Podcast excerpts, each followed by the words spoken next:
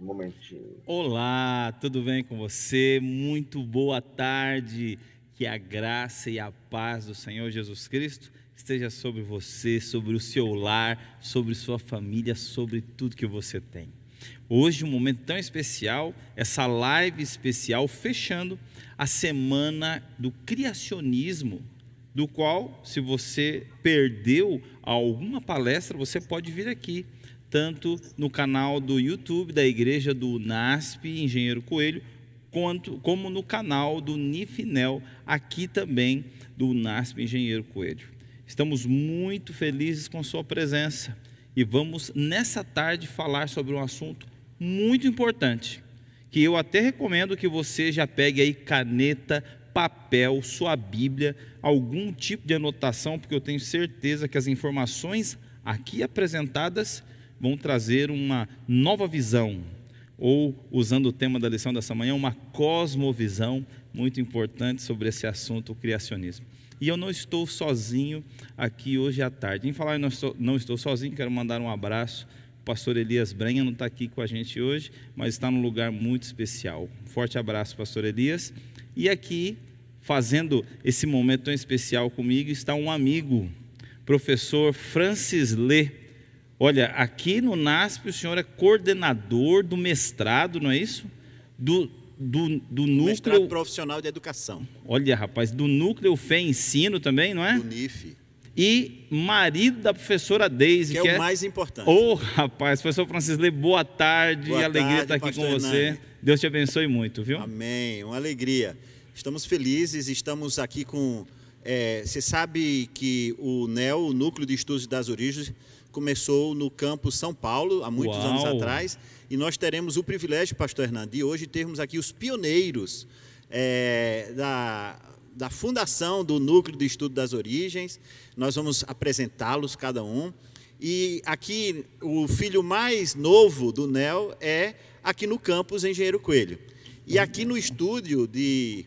Então, nós vamos ter gente no estúdio em São Paulo, tá? em Hortolândia e aqui em Engenheiro Coelho.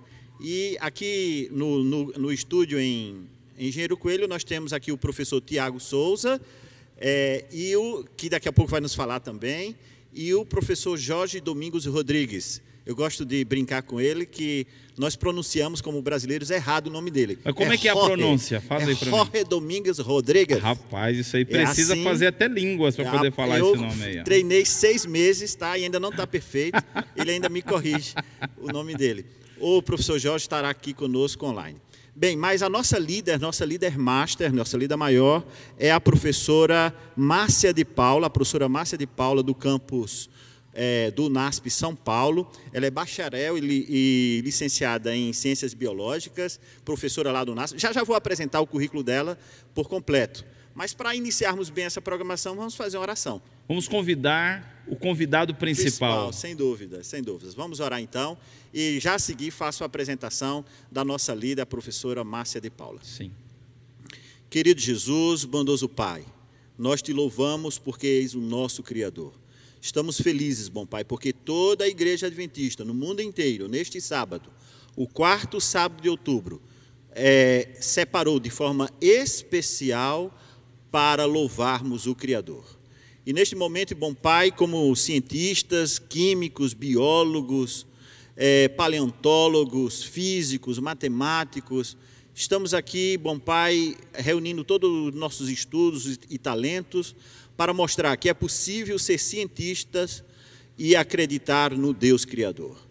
Que a natureza, a física, a química, a biologia, todas as ciências têm as digitais do Criador de forma bem explícita. É isso que nós vamos ver nesta tarde, bom Pai, por isso louvamos o Teu nome. Neste sábado de adoração, nós te pedimos que venha nos abençoar, nos proteger, nos guiar neste mundo. Em nome de Jesus, nós te pedimos. Amém. Amém. Professor Francis Lê, deixa eu te fazer uma perguntinha antes de só apresentar a nossa líder desse, desse momento especial, desse núcleo. As pessoas que estão nos assistindo, elas vão poder fazer algum tipo de pergunta, algum tipo de interação? Sem dúvida, nós estamos transmitindo nesse exato momento pelo canal da igreja do NASP, tá? pelo canal do NEL, e também é, muitos já conhecem esse canal, não é? apesar de ter poucos inscritos, Não é como o canal da igreja, tem mais de 100 mil inscritos E eu estou inscrito lá nesse canal. Ainda bem, eu também. Todos nós aqui estamos, tá? E, é, mas está sendo transmitido em simultâneo também pelo Facebook, tá? Então vocês podem, vocês têm três janelas especiais para formular perguntas. É, mas sobre a programação e o detalhe de como será tudo isso, eu vou deixar para a nossa é, líder maior, a professora é, Márcia Oliveira de Paula, que é bacharel e licenciada em Ciências Biológicas, Biológicas pela Universidade Federal de Minas Gerais, mestre em Microbiologia pela Universidade é, Federal de Minas Gerais e doutora em Ciências na área de Microbiologia pela Universidade de São Paulo, a USP. Atualmente é coordenadora do Núcleo de Estudo das Origens, do Tricamp, tá? É, do NASP, e é professora do, dos cursos de Ciências Biológicas e Psicologia do UNASP. É, por que nós estamos apresentando esses currículos? Todos que vamos falar aqui como doutores, porque eu insisto, é, o doutorado não faz-nos nessas áreas das ciências, das filosofias, das teologias, não nos faz mais ateus e crentes na evolução, por exemplo. Pelo contrário, encontramos mais argumentos é, para acreditar em Deus. Com vocês, a palavra a professora Márcia de Paula. Olá, boa tarde a todos que estão participando aqui via Zoom e também via YouTube, Facebook e outros canais. Sejam bem-vindos, então, ao nosso debate de hoje, uh, cujo assunto seria design inteligente e criacionismo. Por que aceitar o, o design inteligente e o que, que design inteligente tem a ver com, com o criacionismo? Então, a gente planejou da seguinte forma: três dos participantes uh, da mesa redonda vão fazer pequenas apresentações aqui de 10 minutinhos sobre o tema do design inteligente. Durante a semana, a gente já teve uma palestra do professor Luiz Tacatói sobre design inteligente, então, quem quiser ainda pode acessar no YouTube a palestra do professor Urias sobre design inteligente, na qual ele detalha bastante o assunto. E então, mas nós vamos ter essas falas, uma fala do professor Urias, uma fala do professor Jorge uma fala minha. Então, eu, em primeiro lugar, eu vou apresentar o professor Urias, que vai fazer a primeira fala, essa fala curtinha. O professor Urias Ersterhoff Takatoy, ele tem graduação em Física uh, pelo Instituto de Física da USP, onde também ele fez o seu mestrado em Física e o seu doutorado em Física também. Ele foi professor por muitos anos no antigo IAE, no ensino básico, depois no ensino superior no NASP, São Paulo, onde deu aulas de física, diversos assuntos da área de, de matemática, e também foi professor da disciplina de Ciência, Religião e Ciência das Origens para os cursos de Biologia e também em outros cursos. Foi jubilado em 2015. Atualmente, ele é membro voluntário do NEL uh, UNASP. Então, eu vou passar a palavra para o professor Urias. Então, boa tarde a todos. Eu vou apresentar o conceito de design inteligência sem os detalhes que eu é, coloquei na, na aula que eu dei na que eu dei na, na segunda-feira. É, e vou colocar inicialmente a questão do design inteligente da forma mais intuitiva. É, o que, que você acha desse, dessa pedra? Isso é um boulder gigantesco. Quem gosta de andar nas regiões montanhosas do Brasil conhece é, a Pedra da Maçã, no Parque Nacional de Itatiaia. Parece uma maçã, não é? Pelo menos tem esse nome. Você acha que alguém esculpiu essa pedra para parecer uma maçã e colocou aí? Veja esta outra pedra. Agora você não tem dúvida, né? Essa está na, na, frente da Prefeitura de São Paulo, perto da Praça do Patriarca, ali perto do Viaduto do Chá.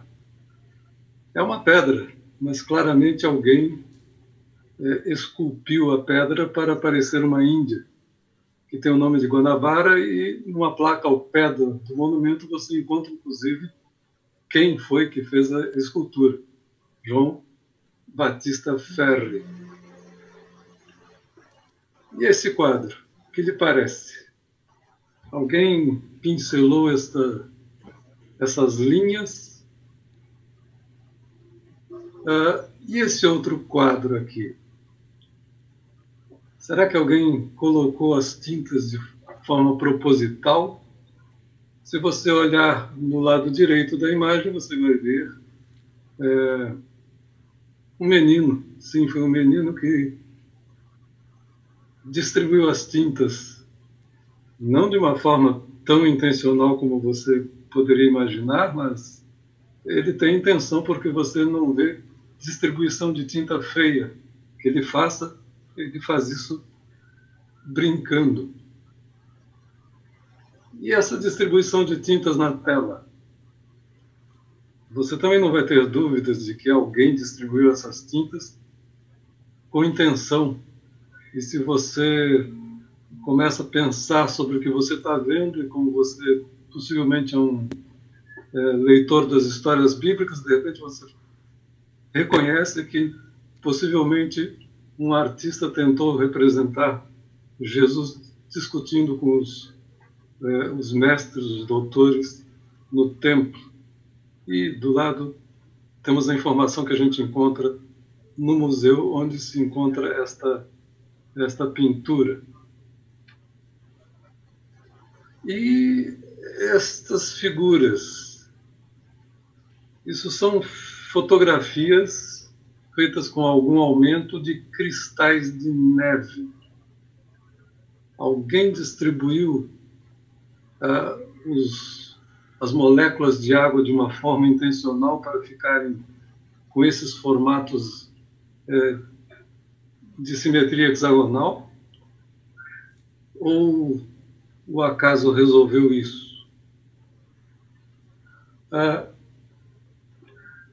e aqui tem um, umas animações que descrevem uh, algumas máquinas que funcionam dentro das nossas células.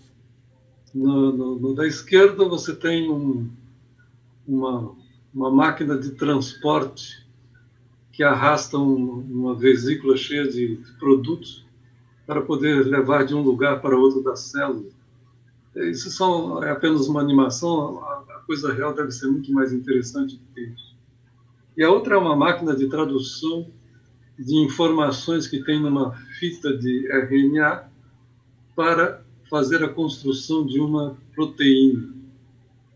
E isso funciona o tempo todo dentro do seu corpo. Ah, quando você vê essas, essas coisas que eu apresentei, você percebe que automaticamente a gente sempre está julgando se uma coisa foi pode ter sido um produto de uma ação natural ou se pode ou se necess, ou se foi preciso algum tipo de é, projeto planejamento na construção daquelas coisas.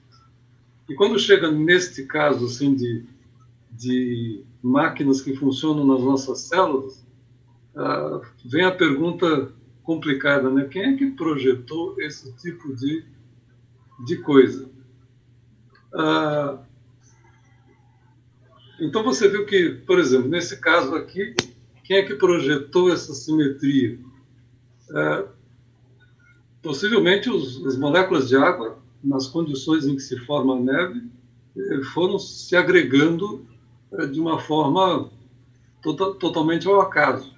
Mas a construção da molécula de água a polarização elétrica dela, o ângulo dos, dos átomos de, de, de, hidrogênio na sua ligação com o átomo de oxigênio, acaba fazendo com que elas se agreguem, sempre formando essas figuras sextavadas quando as condições são adequadas. Então, se você for pensar num planejamento para isso, o planejamento está na, na concepção de como fazer uma molécula de água.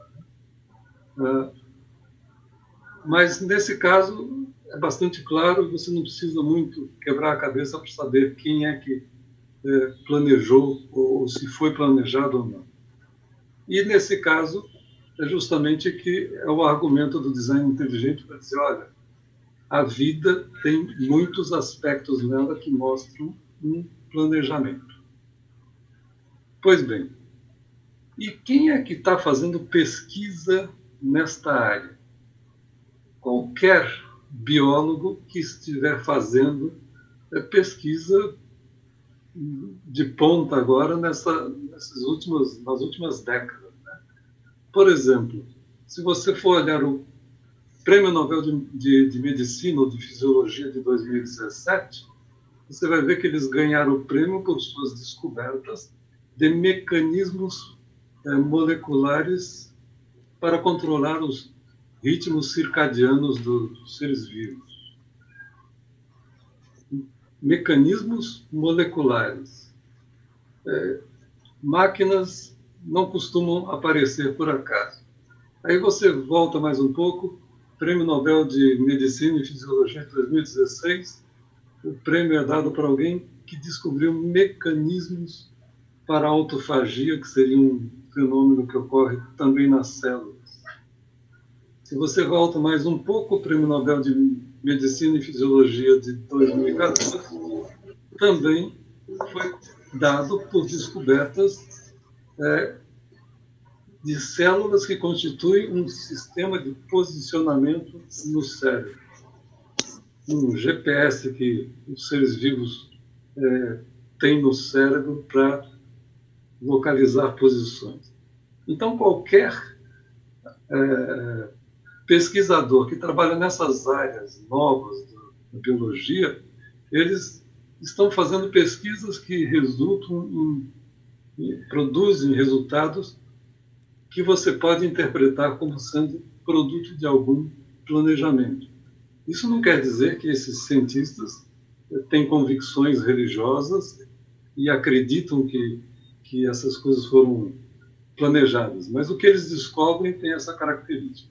Mais um exemplo, o Prêmio Nobel de 2013, descobertas dos maquinários é, que regulam o trânsito das, ah, não sei como é que eu vou traduzir isso aqui, é, e de um sistema de transporte dentro das células. Possivelmente aquela maquininha que anda por cima de, de, de de certas estruturas na célula que eu mostrei no desenho estariam aí incluídas. Então, design inteligente é isso. É, fica a pergunta que muitas vezes vai aparecer. Se os seres vivos apresentam é, sinais de planejamento, quem é o planejador? Quem planejou isso? Para nós que cremos que Deus criou todas as coisas, a resposta parece quase que óbvia e, na maioria das vezes, a gente nem precisaria ter visto essas maravilhas que ocorrem nos seres vivos e a gente responderia é, com uma certa certeza. É o Deus que está descrito nas narrativas bíblicas que a gente é, estuda e que nos, nos dão é, sentido para a vida. Mas o pessoal que é, trabalha com essa coisa do design inteligente costuma evitar avançar para esse lado, porque eles dizem: eu, se eu avanço nessa direção, eu estou indo para uma, uma área que não é, é não está no alcance da ciência e seus métodos. Então, a gente não discute questões nem filosóficas, nem teológicas, nem doutrinárias e, portanto, o design inteligente não entra na, na, em áreas que se relacionam com a Bíblia e é, coisas desse tipo. Uh, então, eu deixo as curiosidades que apareceram na sua cabeça quando eu apresentei isso para as perguntas que vocês vão formular mais tarde.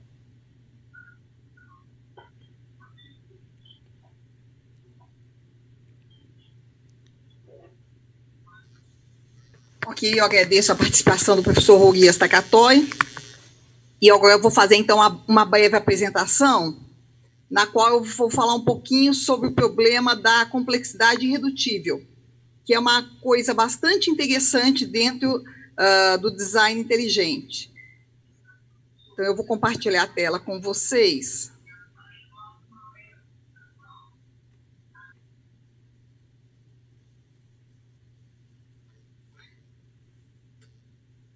Então, aqui só mostrando o.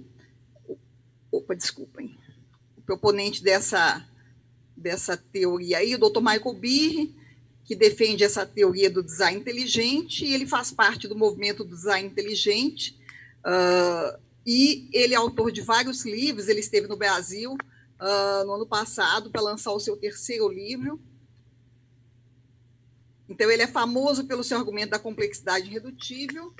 É um conceito que alega que algumas estruturas muito complexas no nível bioquímico para serem explicadas adequadamente como, como resultado de mecanismos evolutivos. E por causa disso, então, elas seriam uh, o resultado de um design inteligente. O Dr. Michael Beer ele escreveu três livros, o mais conhecido deles é A Caixa Preta de Darwin. Eu tenho a edição antiga, mas agora já tem uma nova edição com a capa diferente. É um livro excelente, eu recomendo para quem quiser conhecer um pouquinho mais sobre esse assunto. Uh, o outro livro dele não foi traduzido para português, é The Edge of Evolution, O Limite da Evolução, também um livro muito bom. E o terceiro livro dele, que vai ser publicado em português, mas ainda não está disponível, que é o Darwin Devolves. Uh, então, ele, o, o Dr. Michael Beer, ele coloca, então. Desculpa, fui um pouquinho à frente demais. Ele coloca, então, esse, esse argumento do planejamento irredutível. Uh, ele explora a ideia do Darwin, que no seu livro A Origem das Espécies disse o seguinte: se pudesse ser demonstrada a existência de qualquer órgão complexo que não poderia ter sido formado por numerosas, sucessivas e ligeiras modificações, a minha teoria desmoronaria por completo. Por que, que a teoria do Darwin, a teoria da evolução do Darwin, desmoronaria uh, se não pudesse ser demonstrada, então, a existência desses órgãos, se pudesse ser demonstrada a existência de um órgão que não pudesse ter sido formado por modificações ligeiras, numerosas e sucessivas? Porque o Darwin, como todo mundo sabe, ele não, ele não apoiava a ideia de que a evolução é uma coisa instantânea, acontece em minutos ou em dias ou em anos. É um processo lento e gradual. Então, nesse processo lento e gradual, um órgão só poderia ter sido formado através de várias numerosas sucessivas modificações. Só que, de acordo com a teoria da seleção natural do Darwin, para aquela estrutura sofrer o efeito, a ação positiva, ser selecionada pela seleção natural, ela tinha que dar uma vantagem para o organismo. Se uma estrutura não dá vantagem para o organismo, ela seria eliminada automaticamente pela seleção natural. Então, um órgão formado aos poucos, mas que não desse vantagens nesses processos de formação, ele seria excluído, seria eliminado pela seleção natural. Então, Michael Behe pergunta: que tipo de sistema biológico não poderia ser formado por meio de numerosas, sucessivas e ligeiras modificações? ele diz que um sistema desse tipo seria chamado de sistema irredutivelmente complexo, ou um sistema de complexidade irredutível. Então, ele define assim: o que é um sistema de complexidade irredutível?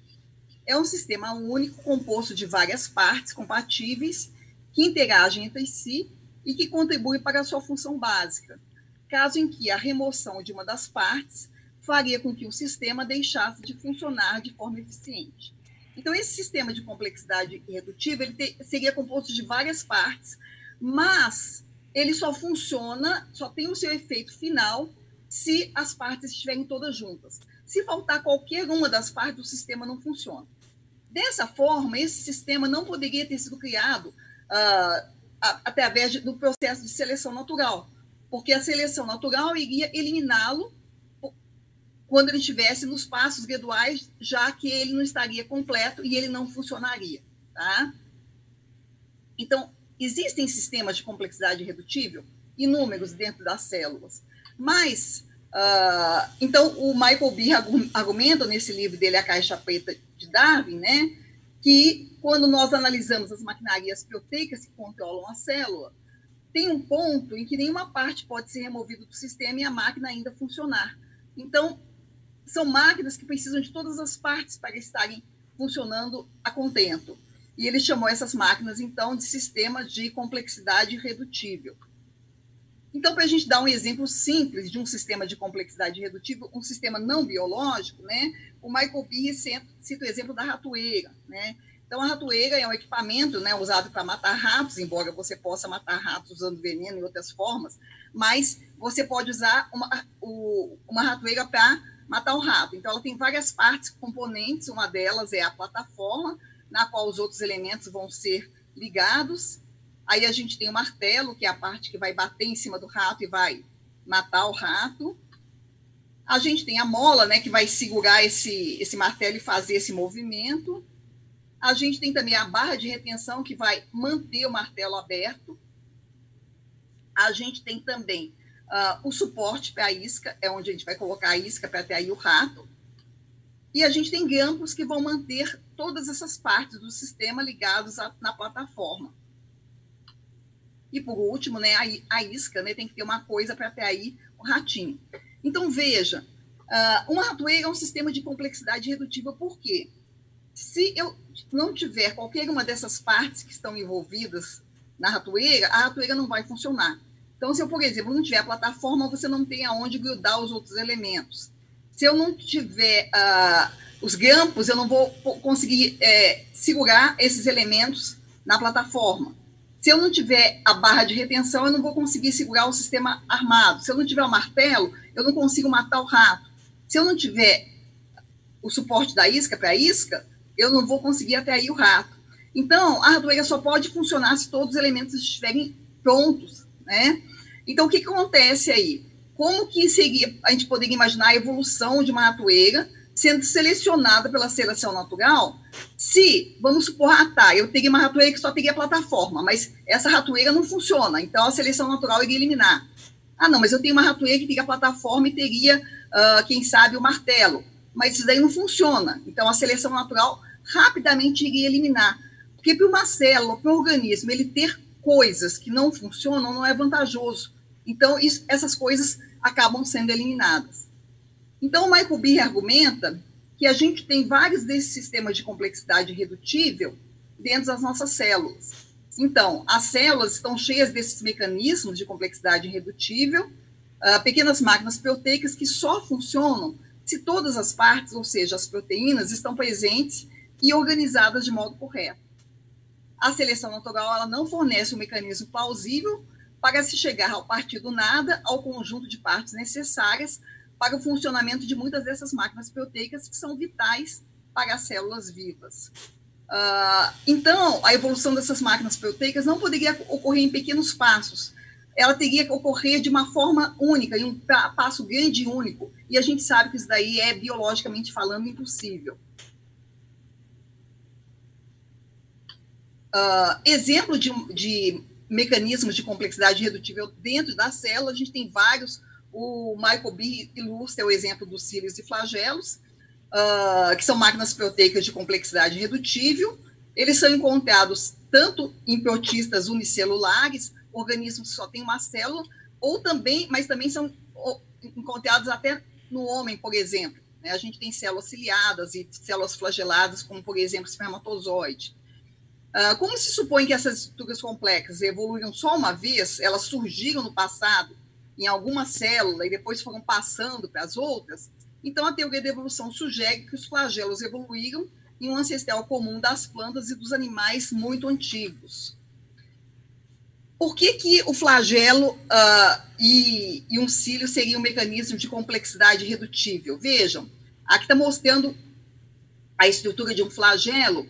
Ele tem um encaixe aqui com a membrana citoplasmática da célula, tá?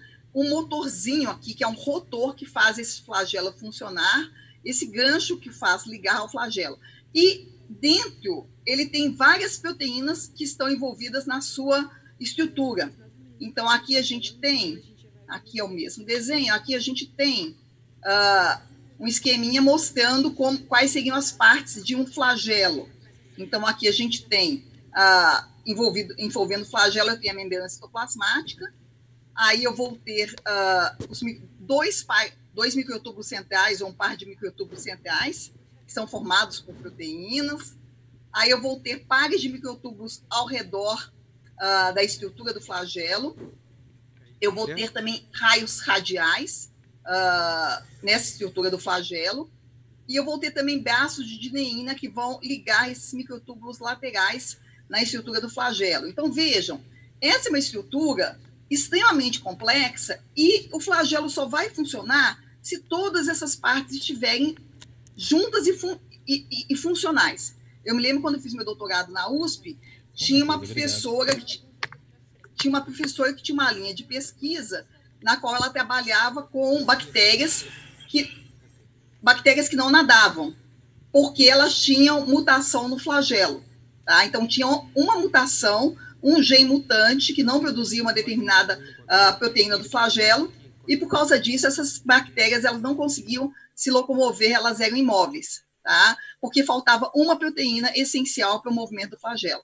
Então, flagelos e cílios são máquinas da célula de complexidade redutível que falam para a gente a favor de um designer, alguém que planejou essas estruturas uh, de uma maneira completa, de uma, de uma vez só.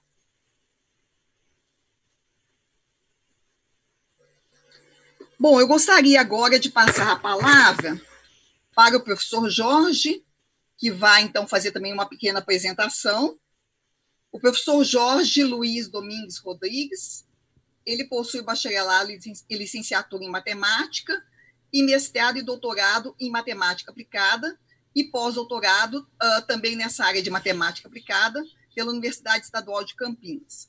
Atualmente, o professor Jorge ele é professor do NASP, campus de Engenheiro Coelho, e ele é membro do UNASP também, uh, componente do UNASP de Engenheiro Coelho. Vou passar então a palavra para o professor Jorge. Boa tarde, boa tarde, professora Márcia, boa tarde, professores aqui do, da Igreja Unasp, que nós estamos aqui no estúdio. É, é um prazer estar aqui novamente e pertencer a, a esse núcleo de estudos tão interessante.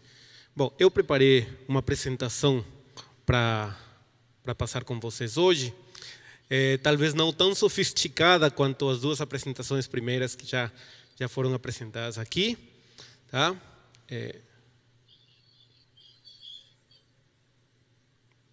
Ah, ok, aí está aparecendo, né? Eu chamei esta apresentação do desenho de, do criador. Nós estamos falando do design, né? Do design desse desenho, desse projeto inteligente. E eu queria trazer algumas algumas ideias um pouquinho é, interessantes para nós. Né? Bom, primeiro, o que é design? Tá? O que é o design inteligente? Tá? Nós, o professor Urias já fez uma introdução, explicou o que era o design. Né?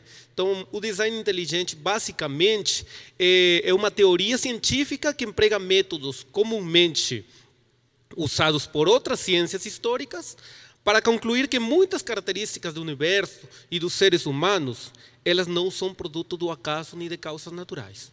Sim? Esse é o real sentido do design inteligente. E Bom, como minha área, a professora Márcia explicou aqui no que eu sou formado, então eu questionei uma pergunta aí. É? O universo pode ser descrito por matemática? É? Eu acho que todos nós sabemos a resposta. É? Claro que para responder isso daí, nós temos que ir para a física. Sim? Quando vamos para o universo, nós vamos para a física nós temos que ir lá atrás. É? 300 anos atrás, quando começam os descobrimentos físicos. E eu estou mostrando aí o, o nosso astro maior, o Sol, né? e a Terra orbitando na órbita elíptica ao redor do Sol. Se você observa na imagem aí, nós temos inclusive a cada a cada ponto que ele passa tem uma data que está aparecendo, que são as estações do ano. Né?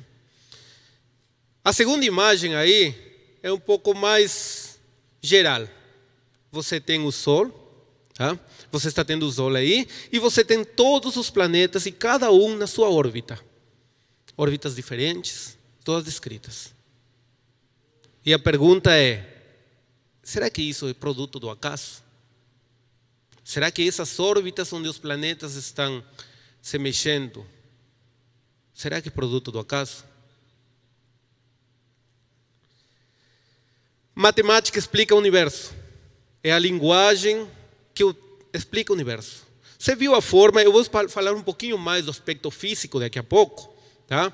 mas é, eu queria falar também que ele explica o comportamento físico tá? o aspecto físico e o comportamento social. Você está vendo essa, essa imagem aí de uma família, né? Eu não sei se é uma família, um grupo de amigos, mas está todo mundo conversando, não é verdade? Não, está todo mundo no celular, está todo mundo nas redes sociais. E você sabe que os lugares que você acessa na rede social, as coisas que você pesquisa na rede social, tudo está baseado em algoritmos matemáticos.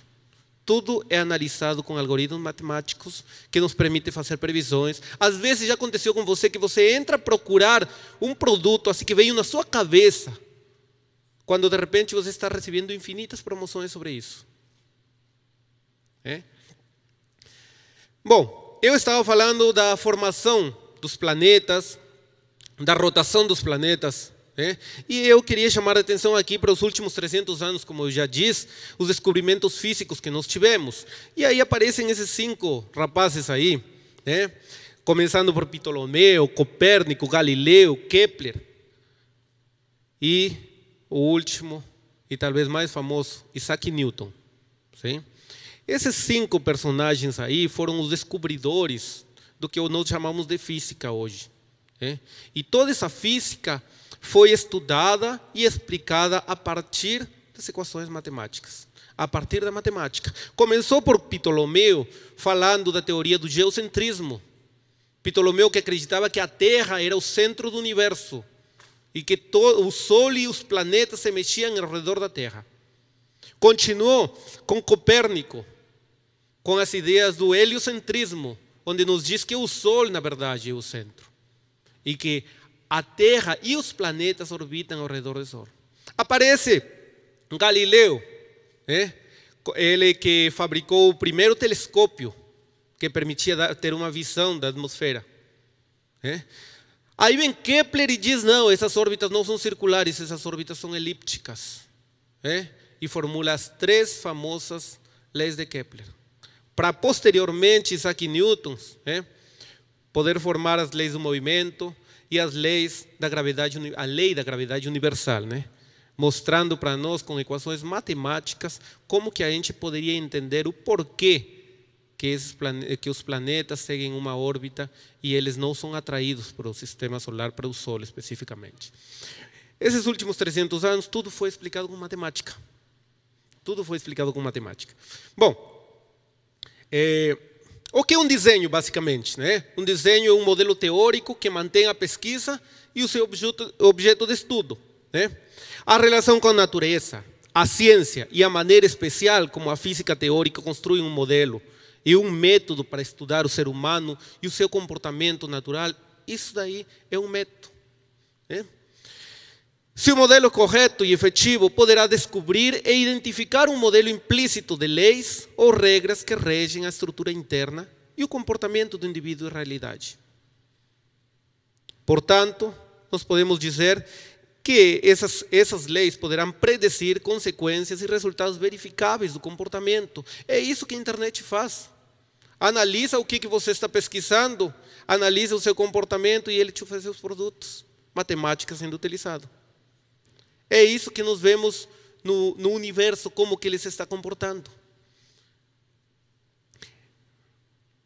Eu vou aqui. Bom, eu trouxe essa frase aí. Ah, opa, eu pulei demais. Eu acho que eu tô, estou indo atrás quando eu deveria ir para aqui, tá? Bom, então como que o universo, como que o universo está em essa órbita, como que os planetas estão em essa órbita, como que o universo está em essa posição tão perfeita. É? Se você pesquisa isso daqui, os cosmólogos eles têm calculado qual é a probabilidade do universo ser produto do acaso, ser produto dessa teoria darwiniana. A probabilidade é uma parte em 10 elevado na 10 na 23, ou seja, 10 elevado a uma potência de 10 na 23, ou seja, um, um 1 com 23 zeros. Você imaginou um 10 elevado a 1 com 23 zeros. Isso daí é uma probabilidade muito pequena. 1 dividido por 10 elevado a 10 na 23. É uma probabilidade muito pequena. Essa frase daí, é Fred Hoyle, ele é um cosmólogo, era, né? É falecido já. Que ele estudou o movimento das estrelas, a explosão das estrelas entre elas. E, e ele, depois de todos os seus estudos, que eu não vou entrar né, em muitos detalhes aí, ele, disse essa, ele deixou essa frase que aí. Ele disse: uma interpretação de senso comum dos fatos sugere que um superintelecto brincou com a física, bem como a química e a biologia. O universo mesmo demonstra forte evidência de ter sido planejado intencionalmente. Ou seja, um ser inteligente planejou esse universo. É, bom, eu queria entrar no desenho de Deus, eu coloquei o desenho de Deus, né? O que, que é o desenho de Deus? O desenho de Deus vai um pouco além do que um modelo matemático, do que um modelo é, de teorias do universo. O modelo de Deus para o crente é muito mais complexo. O modelo de Deus está ligado à história da salvação. A história da salvação. Nós falamos esta semana toda sobre cosmovisão. É? Hoje também foi falado. É? E é muito importante nós termos a ideia da salvação como modelo cristão também para nós. Porque a pergunta que não quer calar é esta: que sentido, tá? Que sentido teria a perfeição da galáxia, a vida e a história separado da história da salvação? Você já parou para pensar? O que sentido teria tudo isto se a vida fosse um produto do acaso? Se nós somos hoje e amanhã não estamos mais. É? É muito difícil. Nós estamos vivendo uma época de pandemia, uma época bem difícil, onde muitas pessoas estão perdendo seres queridos. Né? E somente quando você perde um ser querido, muito querido, que você realmente se faz essa pergunta. Eu coloquei essa pergunta aí para também, como a palestra, tentar fazer um apelo, né? E explicar porque essa pergunta surgiu para mim faz exatamente 14 dias. Faz exatamente 14 dias. Faz 14 dias que eu perdi um ser muito querido para mim, que era minha avó. E eu me fiz essa pergunta: o que sentido teria a perfeição da galáxia? O que sentido tem a vida, a história da sociedade, se nós não tivermos a história da salvação? Não seríamos produto do nada. Tudo acabaria absurdamente com a morte das pessoas, a vida maravilhosa desse planeta e todo o sistema cósmico. Bom, é responder pela dimensão da fé que nós damos sentido a tudo isto. Eu gostaria de terminar somente com esta frase. Tá? Eu acho que extrapolei o tempo, né? Eu queria terminar com esta frase de Galileu Galilei, que eu apresentei aí uma parte dele, e ele diz assim: ó, a matemática é o alfabeto com o qual Deus escreveu o universo. E é a matemática que serviu para nós explicarmos várias razões do universo, vários porquês do universo. Muito obrigado.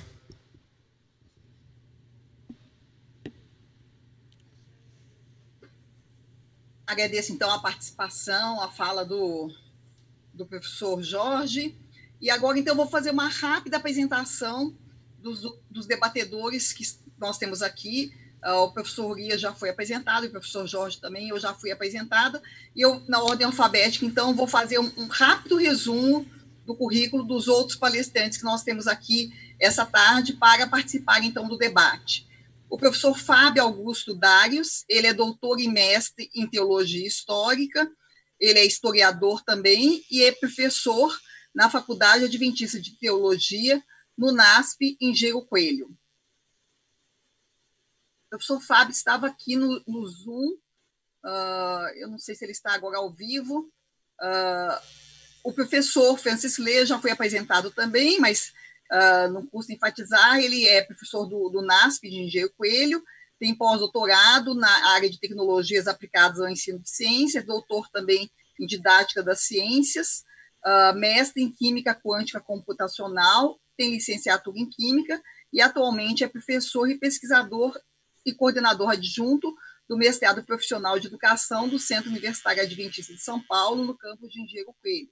Também é membro do NEL do NASP. Uh, o professor Marcos Natal de Souza Costa, ele tem graduação em Geologia, mestrado em Geologia, doutorado em Geologia, e ele é membro da Sociedade Cristianista Brasileira e do Geoscience Research Institute Committee, que é o GRICOM. Ele foi professor de Geologia e Paleontologia do, do NASP, Campo São Paulo, por muitos anos e atualmente está agora na divisão sul-americana. O professor Rivelino Montenegro ele é especialista em engenharia científica de materiais. Ele é doutor em química pelo Instituto Max Planck de Colloides e Interfaces na Alemanha. E ele também é um empresário na área da biomedicina.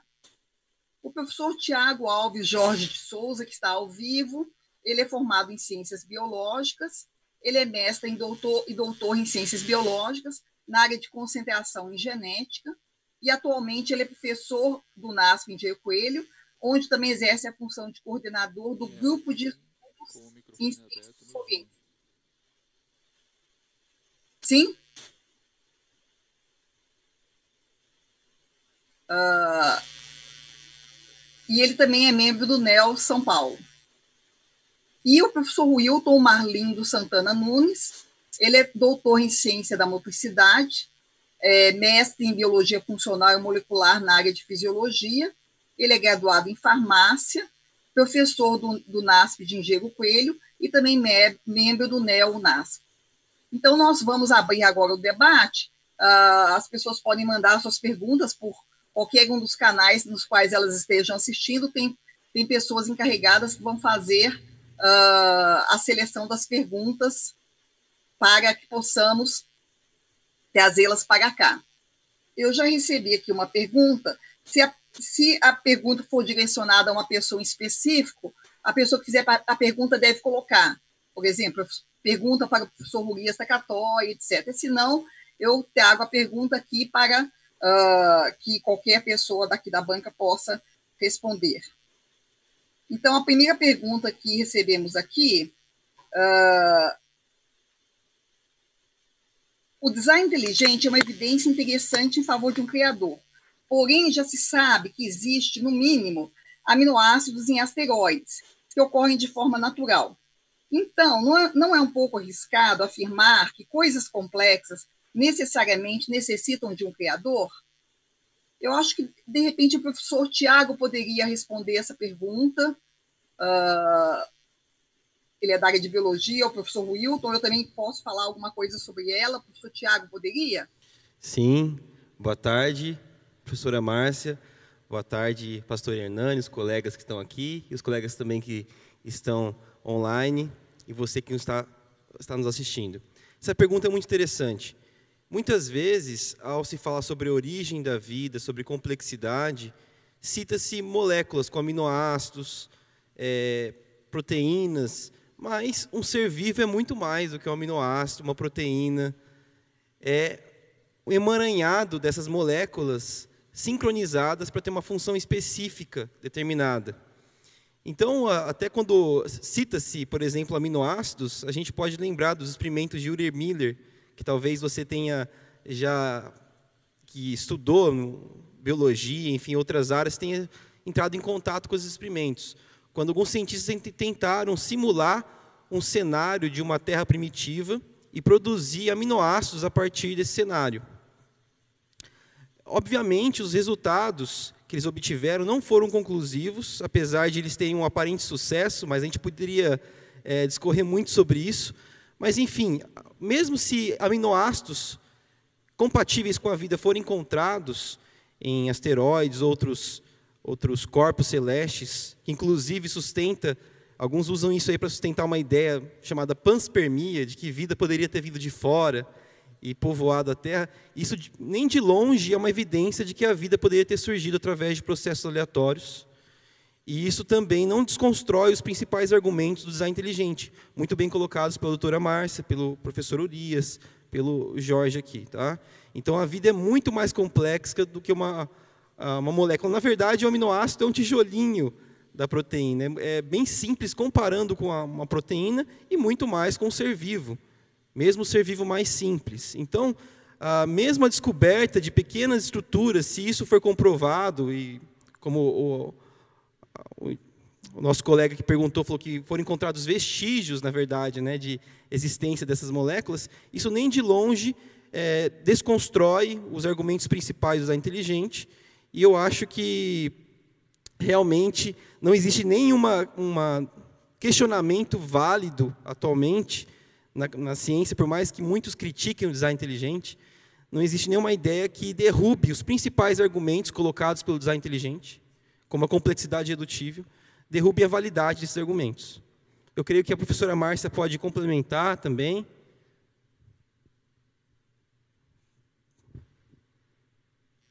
Muito bem respondida, Tiago, e, e realmente é isso. Para a gente ter uma célula viva funcional, uma bactéria, a gente tem que ter uma bactéria funcional que se reproduz autonomamente, a gente tem que ter pelo menos 4 mil proteínas dentro dela, que são produzidas por cerca de 4 mil genes. Cada uma dessas proteínas é formada por, por esses tijolinhos, os aminoácidos, como o Tiago falou. Uh, então, por centenas de aminoácidos dispostos numa sequência específica. Se a sequência for alterada, ou se um aminoácido for alterado, essa proteína pode deixar de funcionar. Então, ter esses bloquinhos uh, presentes, o aminoácido, não quer dizer nada, praticamente, dentro da complexidade do restante que você precisa para ter uma célula funcional, uma célula. E nós conhecemos organismos que são formados por bilhões ou trilhões de células. Então, realmente, uh, é bem, são, são níveis diferentes de complexidade, certo? Professora Márcia, posso colaborar com um pouco essa questão? Com certeza, professor Wilson. Também é da área biológica. É, é uma coisa interessante que é, para que você possa ter um aminoácido, você precisa ter um, um, um grupo amino ligado a um carbono e o grupo ácido carboxílico ligado a um carbono, né, carbono alfa. E aí você tem é, essa, essa estrutura química né, que traz uma característica de uma molécula ser chamada de aminoácido.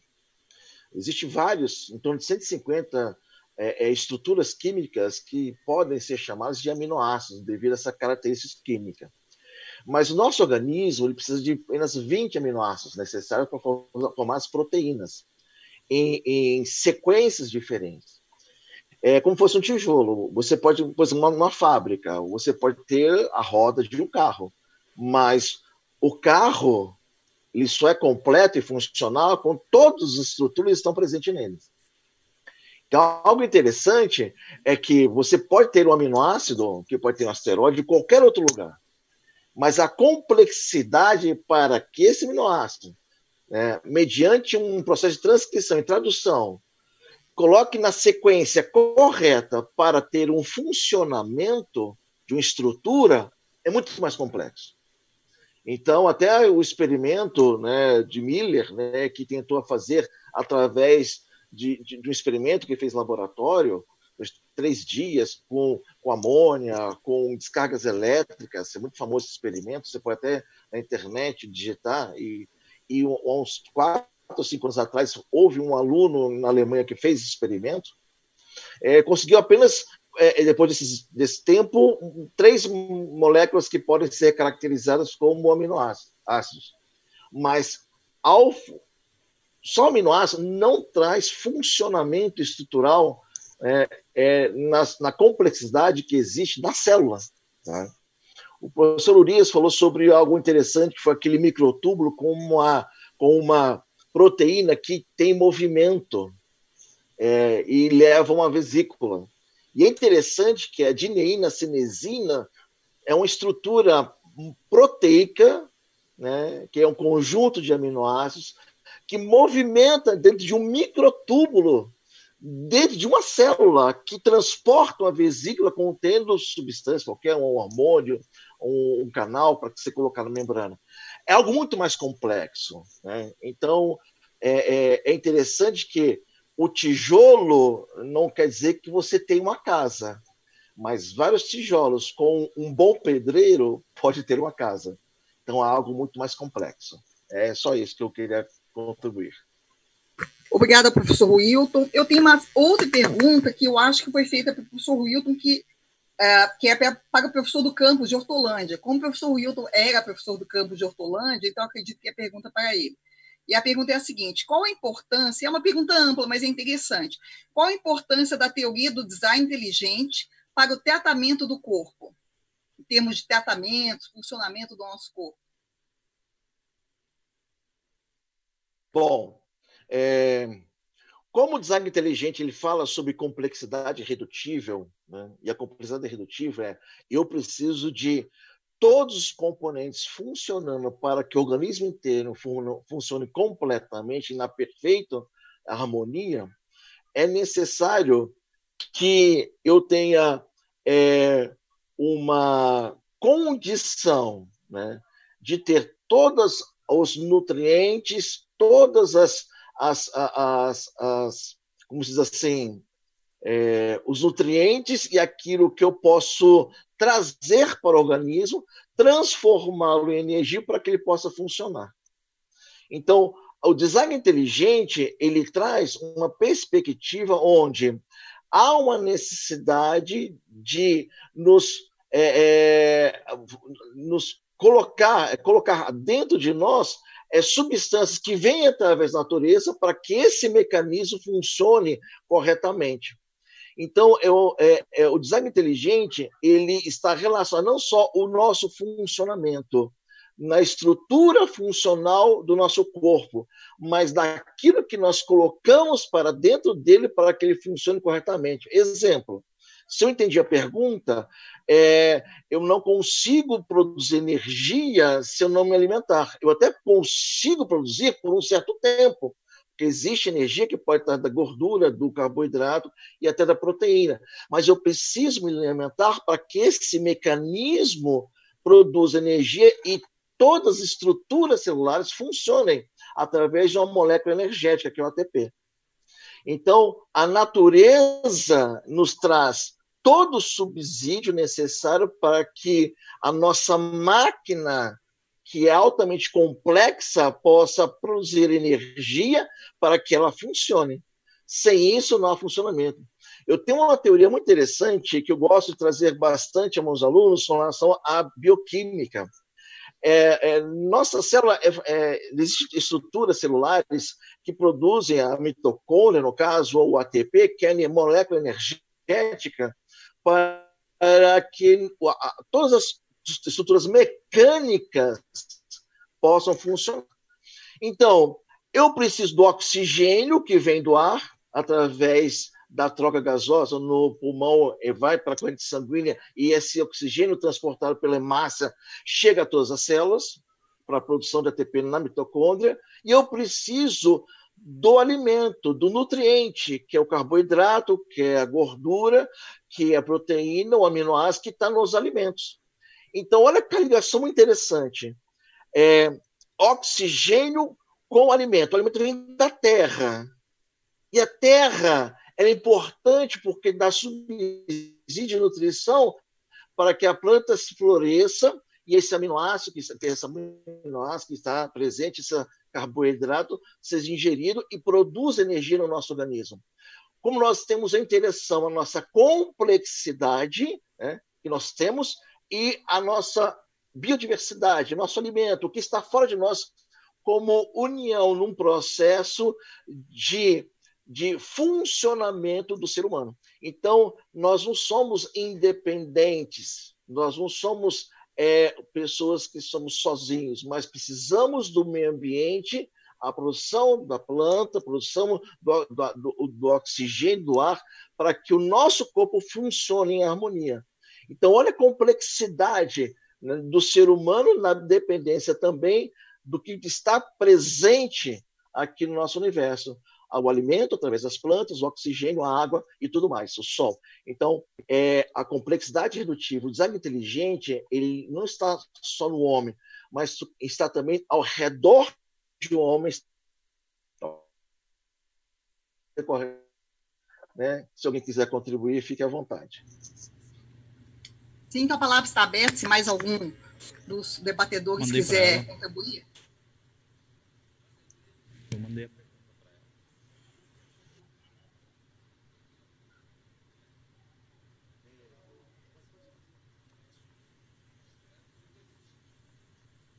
Bom, nós temos mais algumas perguntas uh, que estão sendo postadas. Sim, eu recebi uma aqui agora.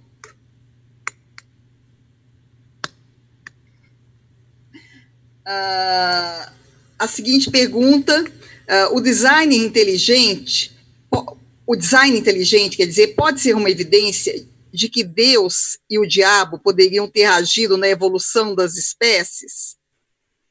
Então, uma pergunta aí bem interessante. Alguém gostaria de responder?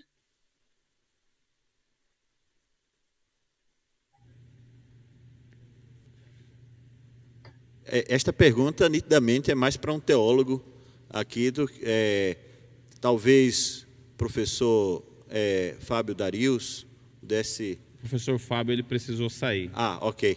Então, o único teólogo que restou aqui foi tu, pastor Hernandes. Eu vou deixar, eu vou deixar o doutor Tiago falar aqui. Eu gostaria só de enfatizar uma questão importante relacionada com, a, com essa questão colocada, né? um aspecto interessante. Então, é, será que Deus poderia estar relacionado, né, e o diabo com seria uma evidência?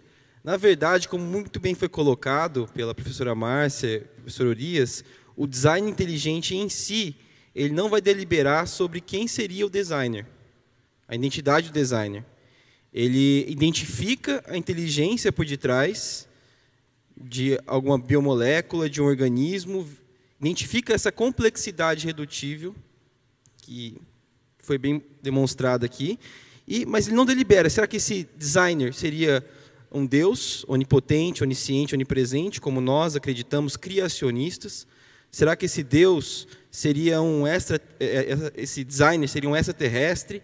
Enfim, o design inteligente em si ele não vai deliberar sobre a identidade do designer. Então ele para nesse momento, ele identifica o designer e fala: olha, existe inteligência por detrás disso. Como bem colocado pelo professor Francis Lê, a, a discussão das implicações disso, mas quem seria esse designer, como entender isso, a gente vai então, entrar um pouco no campo da teologia também, né, na, na Bíblia, mas o design inteligente ele para nesse momento. É importante diferenciar porque muitos confundem design inteligente com criacionismo.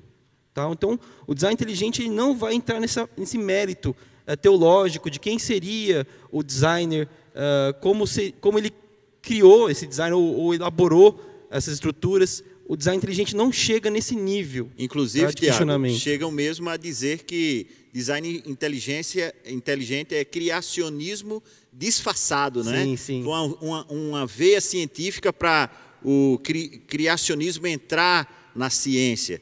Só que existe uma, uma distinção bem clara em tudo isso, né? É importante. Então, pode existir, por exemplo, como o professor Francisco colocou, um agnóstico que seja adepto do design inteligente, que não necessariamente acredite num, num, criador, mas ele, ao se deparar com uma estrutura, um organismo, ele vê a inteligência por detrás daquilo, ele não pode negar aquilo, mas ele também tem uma dificuldade de aceitar um Deus criador. Então, o fato de ele identificar aquela inteligência por detrás da criação não necessariamente o leva, muitas vezes, a aceitar um Deus criador. Então, existem casos. É, obviamente, existem muitos criacionistas que também são adeptos da inteligente. Porque uma coisa, na nossa cosmovisão, vai levar a outra. A gente vai até o ponto final e vamos falar um pouco sobre esse Deus, inclusive utilizando a Bíblia. Mas o design inteligente para nesse momento. Então, ele não vai falar sobre a identidade do designer. E o interessante disso, quando vamos para a Bíblia, é que em nenhum momento nós encontramos Deus trabalhando com o diabo. Em nenhum momento existe isso ocorrendo. Deus não trabalha com o diabo. O único diálogo que nós temos na Bíblia é no livro de Jó. E não é um trabalho em conjunto, ao contrário, é um desafio que o diabo faz a Deus a respeito de Jó, que é um servo fiel. Então, meu querido amigo Yuri Tandel, a pergunta veio ali de você. Eu digo a você, amigo, que em nenhum momento Deus trabalha em junto com o diabo. Deus é o Criador, o diabo é uma criatura e eles não, não dividem uma ideia de criação. Deus ele é o Criador. O diabo foi quem se rebelou contra ele, querendo ser mais que ele. Então não há união entre Deus e o diabo em nenhum momento. Deus é o Criador, a Bíblia aponta assim, e o diabo é trazido como destruidor, mas assim ele tem tentado transformar a visão das pessoas, colocando Deus como não existente, um Deus irresponsável ou até mesmo um Deus que seja conivente com suas ações, que tem trazido tantos questionamentos sobre a bondade desse Criador que abandonou sua criação por aí. E questionamento. Ah, eu gostaria de passar a palavra agora para o professor Marcos Natal, e professor Urias Sacató em, seguida, que, que vão fazer alguns comentários. Olha, a, a gente entrou no debate num ponto que eu acho muito interessante. Nós estamos falando de design inteligente, mas nós somos criacionistas. É, eu, eu, concordo que, é, como foi colocado muito bem aqui, o design inteligente é um movimento que agrega agnósticos, que agrega outras pessoas de outras afiliações religiosas, mas para nós que somos criacionistas não existe dúvida nenhuma quem é o designer. Na verdade, nós que somos criacionistas iniciamos a nossa discussão dizendo quem é o designer. É a grande diferença é, que eu vejo, né, é, entre é, eu, eu, vejo o design inteligente como uma parte dentro do criacionismo, porque o design inteligente não entra em questões, por exemplo, de dilúvio, de origem essas coisas que às vezes o criacionismo trata muito, ele está muito voltado, focado na complexidade redutível e mostrar que existe inteligência na natureza. Mas se eu coloco o design inteligente dentro do criacionismo, e se eu, se eu resolvo aceitar o design inteligente, é, nós criacionistas iniciamos qualquer discussão afirmando que nós somos criacionistas, porque nós cremos na Bíblia. Isso, isso não existe um problema nenhum para que eu possa fazer ciência. Na verdade, o que torna uma teoria científica não é a origem dela, é o fato dela poder ser refutada, o fato dela poder ser observada, o fato dela poder ser é, examinada. É isso que torna-se uma teoria científica. Portanto, o fato de nós sermos criacionistas não quer dizer que o criacionismo pode dar origem a alguma, a alguma coisa que seja científica. Portanto, quando nós trazemos o design para dentro do criacionismo, nós não temos que ter, eu, eu pelo menos não tenho o menor acanhamento em dizer com todas as letras quem que é o designer. É, agora, a gente, a, fica uma pergunta que pode ter a ver com, com, com, ele, com o que ele disse aí. A Covid-19 é um vírus. Esse vírus é produto de design inteligente? O que ele faz é produto de um design inteligente?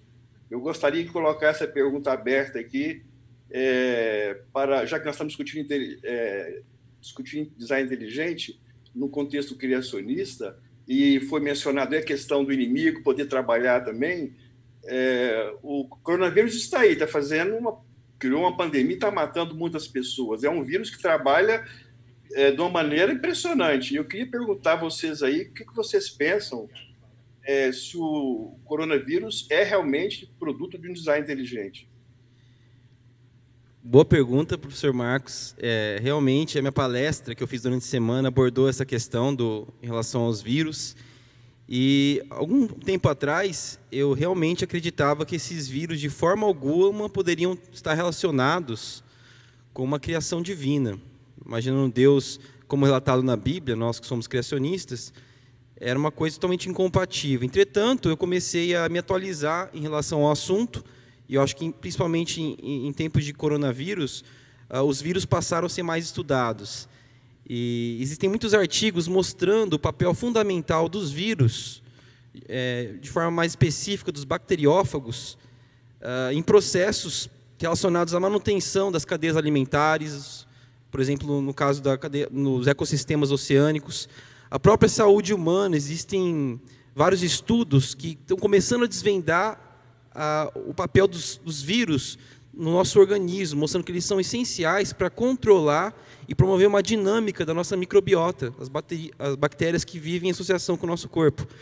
E como demorou um, um tempo para os cientistas compreenderem, inclusive, o papel das bactérias para a nossa saúde, eles estão começando a compreender o papel dos vírus.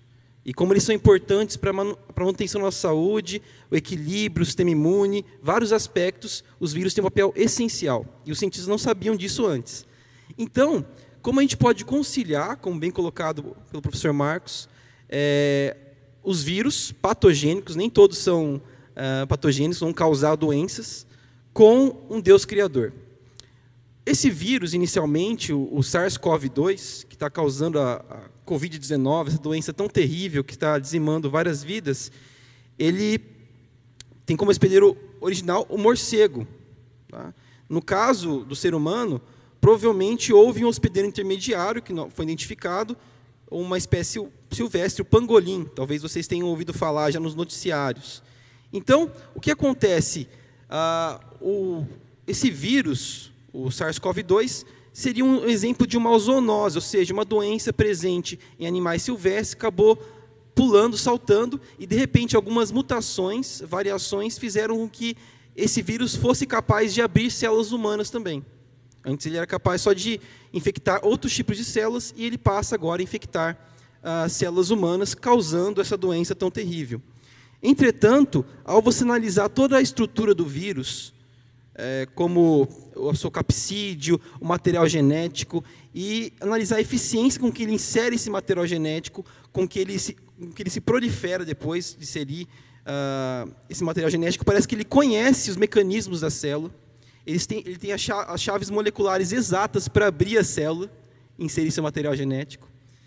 Então, como em outras, outros aspectos da natureza, ao eu analisar os vírus de forma mais aprofundada, eu percebi que é um plano divino que, obviamente, em função do pecado, da deterioração do mundo, acabou havendo modificações que culminaram com o que nós vemos hoje. Por exemplo, o SARS-CoV do meu, dos meus colegas aqui, é, que estudam essa área, e, realmente, ao, na minha opinião, analisar a complexidade, as moléculas, a forma com que, por exemplo, um bacteriófago infecta uma bactéria, isso só pode ser fruto de um design, uma inteligência por detrás de, dessa estrutura que se chama vírus. Eu vou passar a palavra agora para o professor Rurias Takatoy. Estamos abertos para perguntas. Você pode mandar sua pergunta pelo YouTube, pelo Facebook, por qualquer um dos canais pelo qual você esteja assistindo. Uh, então, observar a natureza, ver suas maravilhas, é, nos dirige o olhar para o Criador, fala justamente quando ela está discutindo uh, o, tirar lições da natureza. E aí ela dá a solução para essa questão. Quer dizer, onde é que eu vejo uh, que Deus é bom, Deus é amor, apesar de eu encontrar as coisas ruins, ruins na natureza? É, toda essa questão, você viu que é uma questão filosófico-religiosa que não dá para tirar a partir da observação, entendendo um Deus bom numa natureza que tem imperfeições.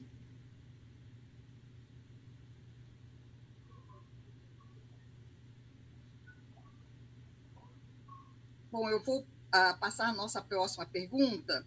Uh, qual a diferença entre design inteligente e criacionismo? Essa é uma pergunta bastante interessante e eu coloco aqui aberto para qualquer um dos, dos debatedores responder se, é, se, se sinta à vontade para responder essa pergunta.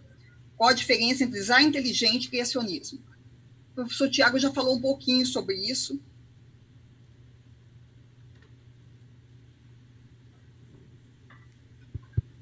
Marcos também falou um pouco sobre, sobre isso. Né? É, na minha visão, uh, criacionismo pretende é, encaixar nas narrativas bíblicas o que eu aprendo de ciência. Então, vou aprendendo coisas sobre ciência e vou tentando é, colocar na narrativa bíblica da forma como eu interpreto a, a, narrativa bíblica. Não sei se alguém mais teria alguma coisa para colocar, enquanto que design inteligente, simplesmente usando o que está ao alcance da ciência, eu ver evidências de que essas coisas não podem ter acontecido por processos não dirigidos. Bom, como é... nos... Eu... Pode falar? Pode falar, professor. Depois você conclui. Eu estava dizendo no início é, é o seguinte: é, o design inteligente é um movimento mais recente, da década de 80, mais ou menos, ali início da década de 80. O criacionismo já é a coisa mais antiga. Né? O criacionismo, eu vejo ele como, na verdade, o criacionismo, a base dele é a Bíblia, é o ensinamento bíblico de que Deus é o criador de todas as coisas. Isso não existe dúvida para qualquer criacionismo. E eu estava dizendo agora há pouco que o fato do criacionismo ser baseado na Bíblia não quer dizer que eu não posso fazer ciência com o criacionismo. Portanto, é plenamente legítimo eu fazer ciência de qualidade usando inferências feitas a partir de que o mundo tem um criador. Né? Então, é isso aí. É, o criacionismo, eu vejo ele como se fosse muito mais amplo. Ele preocupa com coisas muito mais amplas uma narrativa do Gênesis, uh, todas as duas principais, tanto a questão da Semana da Criação e principalmente com a questão é, do dilúvio, que teria afetado a Terra, que deixado um registro dessa grande catástrofe que, que abateu sobre a Terra, né? E, e, o, e, o, criacionismo entra também na questão da biologia, da evolução, a questão da, da biologia molecular e entra pelo design inteligente. Então, assim, é, é aquilo que eu estava dizendo agora há pouco. Dentro do, quando eu coloco o design inteligente dentro do criacionismo, é, nós não temos dúvida nenhuma de que é, é todos os, é, os pontos de estudo, né, onde é focada a pesquisa, seja na Semana da Criação, seja no dilúvio, seja nos mecanismos é, micromoleculares, é, a gente parte do princípio que Deus é o, é o ator, ele está por trás disso tudo, ele comanda tudo isso aí. Né? O design inteligente, do jeito que é visto lá fora, e já até já foi dito aqui por algum dos nossos colegas, ele está preocupado em detectar inteligência na natureza, ou seja, é, portanto, ele está muito focado, talvez, em processos, como a Márcia colocou, explicou, irredutivelmente complexo, complexidade especificada, e está preocupado em detectar somente onde eu encontro esses dois, principalmente esses dois processos, né, complexidade redutível, complexidade especificada, detectar, detectar onde eu encontro isso na natureza e mostrar que isso aí é um produto de um agente inteligente que é, não se dá nome para isso. Isso é design inteligente fora do, do, do criacionismo. Então, muito focado nessa questão de detectar inteligência na natureza enquanto que o criacionismo já eu vejo ele no sentido mais amplo, tentando dar explicações mais é, genéricas e mais amplas do que o contexto de só identificar a, agente inteligente em alguma em algum processo ou algum fenômeno da natureza. É, nós temos que entender que para nós é, criacionistas, né? Para nós criacionistas, aquele design, aquele desenhador, aquele projetista é Deus. Né? E muitas vezes a gente não tenta explicar como que Deus fez isso, porque eh, nós não vamos parar, por exemplo, para nos perguntar como que Deus abriu o Mar Vermelho, tá? Porque nós acreditamos pela fé que Deus fez isso. Para nós Deus fez isso, Deus é o nosso design. Já para o design, para quem acredita no design inteligente, às vezes ele não precisa acreditar em Deus. Nós vimos o caso do cosmólogo do é, Flow, acho que é sobrenome, até esqueci agora. É, ele falou que ele estudava explosões, as explosões que aconteciam entre as estrelas, explosões nucleares, como que as galáxias iam viajando. Né? Então ele era contra o fenômeno estacionário, né? porque tinha uma corrente que acreditava que as galáxias, as estrelas iam se mexendo na galáxia iam ficando estacionárias, né? E que aquele vão que ficava entre essas aparecia outras galáxias para cobrir esse vão. E ele era contra isso, inclusive ele era contra a teoria do Big Bang. É? Inclusive por ele, por uma entrevista que ele deu, uma, uma TV apareceu depois o nome de Big Bang. Mas ele era contra. No entanto, ele diz, ele era ateu e ele diz, teve um ser inteligente que andou brincando com física, biologia, química. É?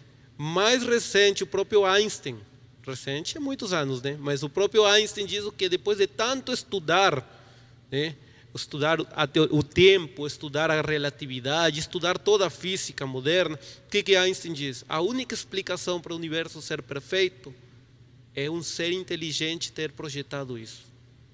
Eles eram ateus, mas eles acreditavam no design inteligente. Nós somos criacionistas. Aquele desenhador é Deus. Bom, uh, o professor Marcos está saindo, então tem uma pergunta que chegou aqui justamente para ele, e que é uma pergunta bem da área, da área dele de, de trabalho. A pergunta é a seguinte: uh, perdi aqui, achei. Uh, existe como explicar a sistemática sequência geológica de fósseis, inclusive os microfósseis, dos mais simples ao mais complexo no registro geológico? Então, não é uma pergunta bem da área do design inteligente, mas é uma pergunta na área do criacionismo e importante para a gente também. Olha, é, o registro, tanto o registro geológico, né, principalmente o registro fóssil, a gente não tem que, não há como dizer que ele não é ordenado, ele é muito bem ordenado. Né? Os fósseis não é uma caixa de como fosse uma lata de lixo cheia de restos de organismos. Eles aparecem de forma bastante organizada, tá? Isso não quer dizer que é, eles, é, essa forma organizada represente um processo evolutivo. Isso vai depender da cosmovisão minha. Né? Se eu tenho uma cosmovisão naturalista, eu posso ler essa sequência ao longo do tempo. Tá? Eu posso ler essa sequência organizada de fósseis que se formaram paulatinamente ao longo do tempo. Se, eu tenho, se a minha cosmovisão é, é criacionista, e quando eu olho para o mundo eu percebo que ele foi moldado é, por um criador, eu posso observar o registro fóssil não na, numa linha do tempo, mas numa linha geográfica, numa linha de espaço. Então eu posso imaginar, por exemplo, que essa sequência dos fósseis, quando nós observamos, quando eu olho para a coluna geológica, ela está, em termos de fóssil, eu posso dividir ela em três, em três segmentos. A parte inferior, até mais ou menos ali o final do, do Paleozoico, é praticamente é, de, de organismos marinhos, até o Devoniano ali, do Carbonífero, eu tenho praticamente organismos marinhos. Depois eu tenho alguns organismos terrestres e só lá no topo da coluna geológica eu tenho principalmente os mamíferos, as aves e lá no topo eu tenho o homem, né? Então, existem, é claro que a gente nós não temos modelos definitivos para poder explicar esse ordenamento na coluna geológica, mas se, se ocorresse um dilúvio hoje, a primeira parte que seria soterrada seria que ficaria registrada seria o registro marinho, como a gente observa na coluna geológica, que é a parte de baixo, né?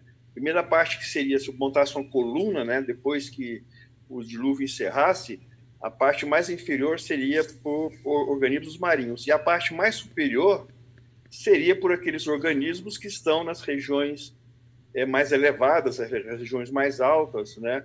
É, então, é, de maneira de maneira não ah, muito detalhada, mas de maneira mais geral, eu posso utilizar o, o que os criacionistas falam, aquela teoria do zonamento paleoecológico, de ver o dilúvio numa seção, não no tempo, mas no espaço. Eu tenho uma, um soterramento gradual de zonas, é, zonas paleoecológicas distintas, até eu chegar na superfície. Né?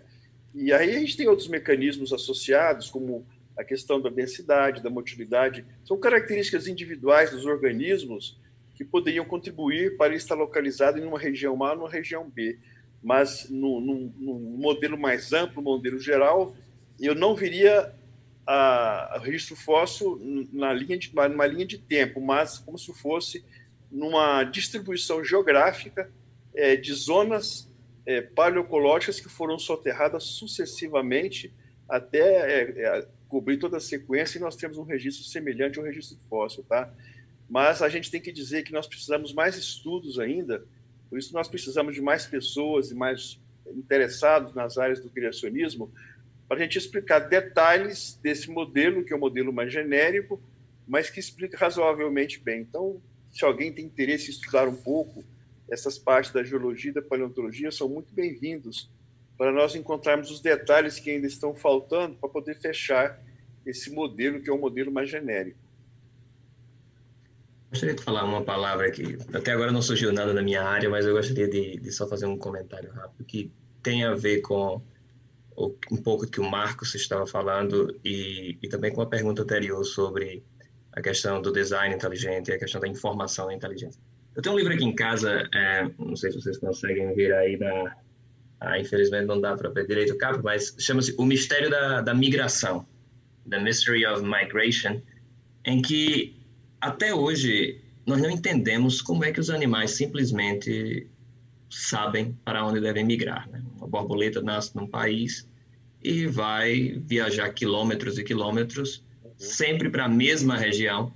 Então, nós temos também esse caso aqui, é, antes de, de, de, fenômenos como um terremoto um, um dilúvio, nós temos animais migrando e animais surgindo para determinadas regiões e, por isso, sendo soterrados juntos e isso, isso também nos dá uma certa indicação de, de que há algo mais por trás de, de tudo que existe aí sobre a, a questão do, da inteligência que esses animais são dotados, né? essa capacidade de migrar. Desse, qualquer um de nós aqui, se você pega qualquer pessoa, por mais inteligente que seja, tenha feito doutorado e tudo, coloca a pessoa sozinho no meio dos Estados Unidos e diga, olha, se oriente aí sem bússola, sem navegador e tentem chegar na borda do México, ou mesmo no Brasil. Então você vai ver que existe, exige uma, uma certa é, fé muito grande, crer que tudo isso surgiu por acaso, que esses animais simplesmente aprenderam isso sem nunca terem ido lá. O, a borboleta nasce lá no, no, no Canadá e vai viajar lá para o México. E todos os anos fazem isso, sem ninguém ter, ter ensinado a elas. É, isso mostra que a, o design inteligente, ele, ele parte de um pressuposto, olha, tem algo a mais aí. A gente tem que estudar muito. Infelizmente, nós sabemos pouco, né? Nós ainda temos que estudar bastante. Outro fator interessante que foi discutido inicialmente sobre a questão de bactérias e, e vírus um, nós temos que entender que esse, essas, esses micro-organismos, eles têm uma capacidade brutal de roubar informação, certo? Nós já sabemos hoje que bactérias, elas, elas conseguem perceber que a sua vizinha tem uma certa imunidade contra um determinado antibiótico ela pode roubar informação.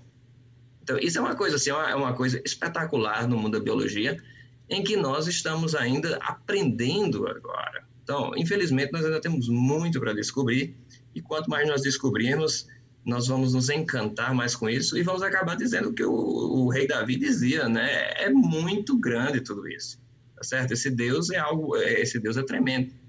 Então, era só isso que eu queria falar, desculpe ter me metido, não é bem a minha área, mas eu acho que seria interessante mencionar isso contribuição muito importante, professor Rivelino.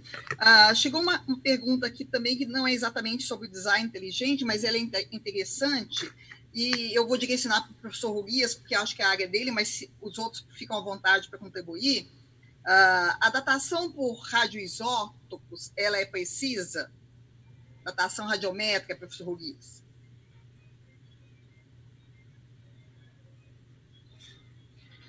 Datação é, um, é uma longa história, não vai dar para a gente falar muita coisa aqui, mas o fato é que nós, seres humanos, é, arranjamos jeito para responder perguntas que, que a gente tem. É, quando foi descoberta a radioatividade, quase que em seguida, algumas pessoas perceberam bom, como, esse, como o fenômeno da desintegração radioativa de certos elementos químicos é um fenômeno que tem uma regularidade bastante é, grande e não influenciada por questões ambientais, porque são fenômenos que se passam no núcleo do, do átomo, é, e, portanto, não, não estão ao sabor do, das coisas que influenciariam os elétrons seriam influenciados com, uh, no caso dos elétrons, que está no nível das reações químicas. Né? E eles, então, logo começaram a pensar: a gente pode usar esse negócio para é, determinar o tempo que se passou é, usando isso, é, usando o fenômeno da desintegração radioativa. Normalmente, essas técnicas precisam, você precisa de algumas condições, você precisa saber as condições iniciais do, da coisa, você precisa saber se o sistema esteve fechado eh, durante todo o tempo, você precisa... Então, tem várias condições que podem tornar o processo é, não preciso. É, mas para você saber exatamente quão preciso ou não preciso é, você realmente tem que estudar esse, esse assunto, como é que ele é, é trabalhado nos detalhes. Como eu não trabalho com essa coisa, eu só sei que o, o fenômeno de desintegração radiativa tem realmente uma certa segurança de que não é influenciado pelo ambiente e seria uma, um, um, um, bom é, mecanismo para fazer essas medidas é, e não tenho condições de fazer um julgamento definitivo, né, se isso é preciso, não é preciso. O fato é que os resultados que saem dessas medidas é, tornam difícil você é, encaixar é, tudo que você observa no mundo da, da, da, geologia e às vezes até no mundo da arqueologia, que é coisa muito mais recente, encaixar tudo isso dentro de uma cronologia que a gente às vezes quer tirar da, da, da leitura das narrativas bíblicas. Se eu puder, se eu puder adicionar só uma coisa, Urias. É, no ano passado, é, em 2019, quando o mundo ainda era normal, é, saiu um, um, um, paper em que eles fizeram uma avaliação dos dados, de 2008 até 2011, ou 2006 até 2011, do decaimento gama e de todas as medidas que foram feitas em laboratório. E eles perceberam que quando se fazia medida no verão, os resultados eram um pouco diferentes da medida feita no inverno. Então, a pressuposição que nós tínhamos, né, e ainda é a pressuposição aceita de que os, eh, as, as condições externas não influenciam, hoje já está em debate, sabe? Hoje já, já tem discussão em cima disso, diante desse paper que, que foi publicado no, no ano passado, mostrando que, olha, aparentemente nós podemos ter problemas até nisso, algo que, que não era discutido, né? Algo que, como você falou aí, olha, o negócio aparentemente não tem problema, mas mesmo assim parece que tem. Então, o, o, o decaimento é algo extremamente complexo. Eu acho que a, a base da pergunta da, da, pessoa é até que ponto a gente pode confiar, né? E um dos grandes problemas que a gente pode dizer é a questão das condições em que aquele material foi encontrado e também as, as condições de início, né? Nós não temos como, como ter certeza como estavam as condições da Terra há 5 mil anos atrás. Né? É muito difícil, certo? É, é, é, muito complexo. Essa, essa, essa, é uma questão que, como o Urias falou, não dá para responder em poucos minutos. Bom, essa questão, também eu sou bióloga, não posso me meter a falar de datação física, né? É mais complicado.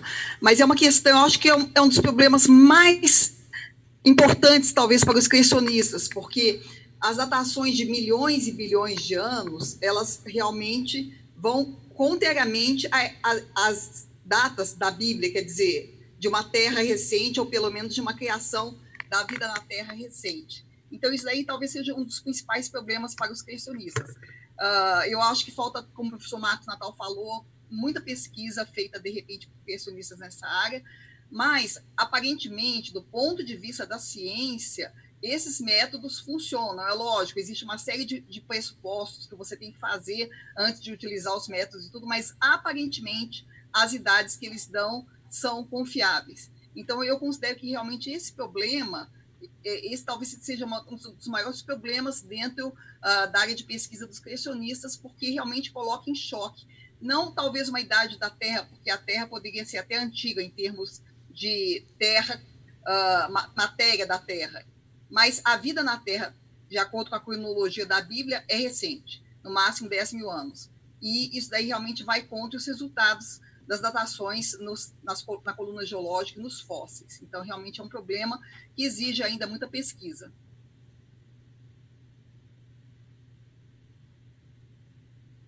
Estamos recebendo perguntas, mas já está quase na hora uh, de encerrarmos aqui. Uh, tem mais uma pergunta que eu gostaria de colocar, que é uma pergunta interessante, eu acho que é para a gente pensar um pouquinho. Uh, a pessoa diz: qual o proveito de algumas pessoas em, desqualificar os evolucionistas? Evolucionistas não são sem noção, eles são cientistas, logo, pessoas reconhecidamente inteligentes. Eu abro para quem se sentir à vontade para responder essa pergunta.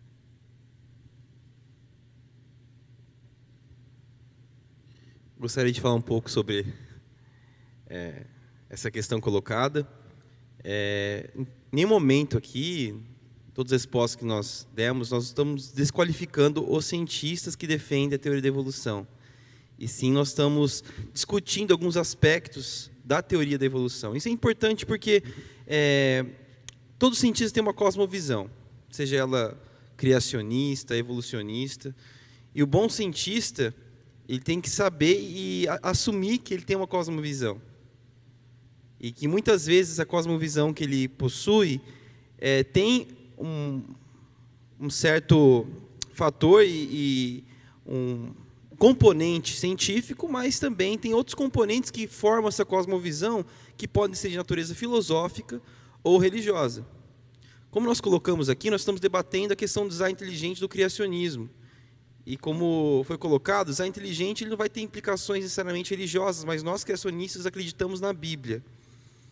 Nós estamos criticando muitas vezes a evolução por justamente não considerar o design inteligente nem o criacionismo como sendo teorias é, válidas ou colocar, vamos dizer assim, para debate essas ideias. Então, infelizmente, hoje na academia não existe espaço para um, um debate é, entre design inteligente, criacionismo e evolucionismo. De forma alguma, nós é, estamos aqui desmerecendo os cientistas evolucionistas. É, a grande maioria dos cientistas, em muitas áreas, tem uma cosmovisão evolucionista. Eu tenho muitos amigos uh, inteligentíssimos, pessoas super competentes que têm essa cosmovisão. Uh, o que o design inteligente e o criacionismo buscam é um debate de ideias. A gente colocar as ideias, discutir à luz do que nós observamos na ciência, nas nossas observações. Então, é, só trazendo isso. Então, não, nem momento aqui a gente está atacando pessoas ou criticando pessoas, e sim colocando alguns pontos que são importantes e relevantes nesse debate. Eu acho, eu acho que a intenção que, da pessoa que perguntou não foi falar que a gente estava atacando, mas a gente sabe que existem realmente criacionistas que fazem isso, né? Falam, ah, eu, como é que o evolucionista pode aceitar uma coisa dessa? A teoria da evolução é tão ridícula, é tão boba, como é que ah, alguém pode aceitar uma coisa dessa? Então, isso é uma tendência que a gente vê em alguns grupos de debate. Eu vou passar a palavra para o professor Rivelino. Não, eu, eu, eu me preocupo com, com, esse, com essa questão também, um, agora eu vejo uma certa, uh, existe uma certa, não sei se a palavra correta seria essa, mas um, existe uma tendência natural de ambos os lados criticarem uh, o, a outra pessoa, né? Não, não conseguir se manter na, no campo das ideias e, e partir para o ataque pessoal para desmerecer, né? E isso ocorre dos dois lados, tá certo? Isso não é não não é algo que que possam ser, ser que criacionistas, criacionistas ou, ou, pessoas do design inteligente é, que fiquem criticando. Na verdade, é interessante que os criacionistas e o pessoal do design inteligente se fez, tá certo? Faz a ciência, tenta fazer a ciência da mesma forma que os evolucionistas fazem para entrar na sala e discutir com eles. Os, os papers que nós escrevemos são parecidíssimos na forma de que eles são redigidos com os papers que são escritos por, por evolucionistas. Então, nós entramos no jogo nas regras deles. Certo? Então, isso mostra que nós aceitamos as regras que eles colocaram na mesa para discussão. Então, um, um dos livros mais famosos que a Casa Publicadora, oh, desculpe, que a, que a, a, a, o Grupo Criacionista no Brasil, que eu sou um dos membros fundadores, que, que nós publicamos, é sobre evolução, um, um texto crítico. Esse livro foi traduzido para o português do alemão, de um, de um, professor alemão. Esse livro ganhou um prêmio na Alemanha de, de qualidade, de, um livro muito bem escrito aqui na Alemanha. E quando esse, esse, esse livro ganhou um prêmio, ele foi criticado. O, o prêmio não foi dado em, por causa da, do, do, do, material que está escrito, das ideias. O, o, prêmio foi dado por causa da qualidade do material. Mas mesmo assim, as pessoas que não concordam com a ideia do livro o pessoal caiu em cima, criticando o livro, e aí surgiu uma frase interessante. Surgiu uma, esse livro, um livro texto crítico. E, e, e, o que eu achei chocante aqui na Alemanha foi, foi um grupo de biólogos se levantar contra o livro, e o argumento foi o seguinte: esse livro vai levantar muitas questões sérias. E qual o problema de levantar questões sérias? A grande questão da ciência é isso, tá certo? Eu, eu acredito em Deus, mas, gente, eu não tenho problema nenhum se um dia for provado por A mais B que não existe um Deus, apesar que a gente sabe que, de um ponto de vista filosófico, é simplesmente impossível fazer isso. Mas nós estamos abertos a essa discussão. O problema é quando você não está. Agora, o que eu vejo também e acho interessantíssimo é que, como eu lido com muitos cientistas que também não creem em Deus, e na verdade a maior parte dos meus uh, companheiros de trabalho né, não, não, não tem a mesma visão que eu tenho, e é interessante que quando eu estou num meio de cientistas, e eu trabalho mais na área médica, então a gente acaba entrando na, na área química e, e, e, biologia, e o que eu escuto costumeiramente são cientistas e biólogos duvidarem de certos aspectos da, da, da, do evolucionismo, mas essa dúvida fica no círculo fechado. Eles não permitem que essa dúvida saia daquele círculo. Então, existe da mesma forma que acontece dentro das religiões. Dentro da nossa igreja, os nossos problemas, a nossa roupa suja, a gente lava internamente. Né? A gente não, não coloca para fora.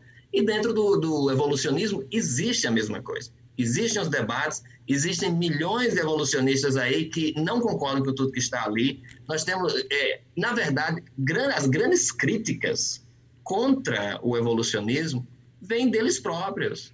Você basta ler os materiais deles, tá certo? Você tem um livro aí, a, a, Árvore Emaranhada, não sei se esse é o título em português, é Entangled Tree, que fala sobre essa essa árvore genealógica que foi criada, que, é um absurdo. Os biólogos dizem, rapaz, aquilo não faz sentido nenhum. E é apresentado. Então, são eles mesmos que percebem isso. Tem que ser reformado, tudo isso. Não é à toa que a teoria da evolução precisa ser reformulada a cada 10 anos, 5 anos, passa por uma reforma grande, porque chega um momento que se acumula tanto problema, certo? é como o acúmulo de, de, mutações, vai acumulando, acumulando, acumulando, chega um momento que jeito não dá mais, vamos ter que fazer uma varredura aqui, tem que limpar, porque está uma bagunça.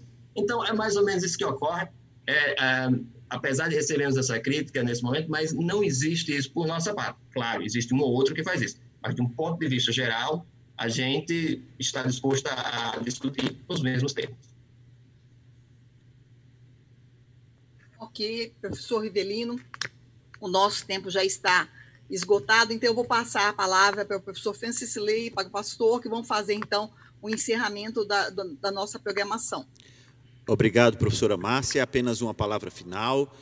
Esta semana aqui no NASP, pastor Hernani, nós tivemos uma semana bem intensa. Foi a semana da criação e o sábado da criação, que a Igreja Adventista é, Mundial elegeu, elegeu o quarto sábado de outubro como o sábado da criação. Então, nós resolvemos aqui no NASP, é, a, nível universitário, a partir do, do domingo, que foi dia 18, ter uma semana preparatória com palestras. Então, você que por acaso está online e pegou a, a festa no final, né? Esse é o final da festa, tá?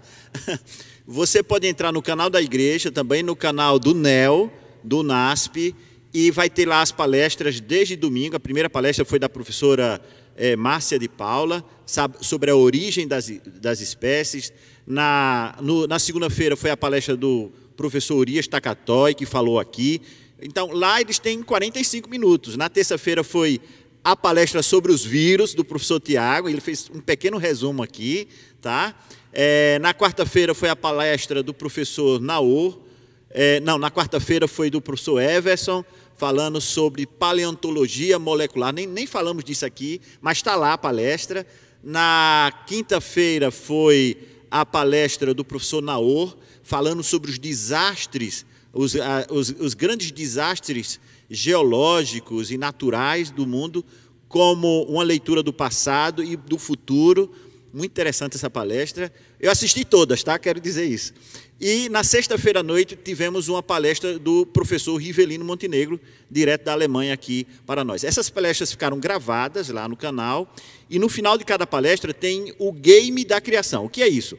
Pequenas perguntas, se para quem aquele bom estudante, né? Prestou atenção, tomou notas e você ainda tem tempo, nós vamos deixar. Quem coordenou tudo isso foi o professor Jorge Domingues. É, vamos deixar até amanhã, né, professor? Para quem puder amanhã, o último dia, assistir e responder o game, porque quem fizer o maior número de pontos, nós vamos contactar por e-mail. É, vamos pedir então à produção, quem sabe, colocar aí o link onde deve ser escrito, é, onde você deve se inscrever para poder ser contactado, responder todos os, os gamers, são pequenos pop quiz, né? questionários sobre isso. Então você tem a oportunidade até amanhã de participar do game.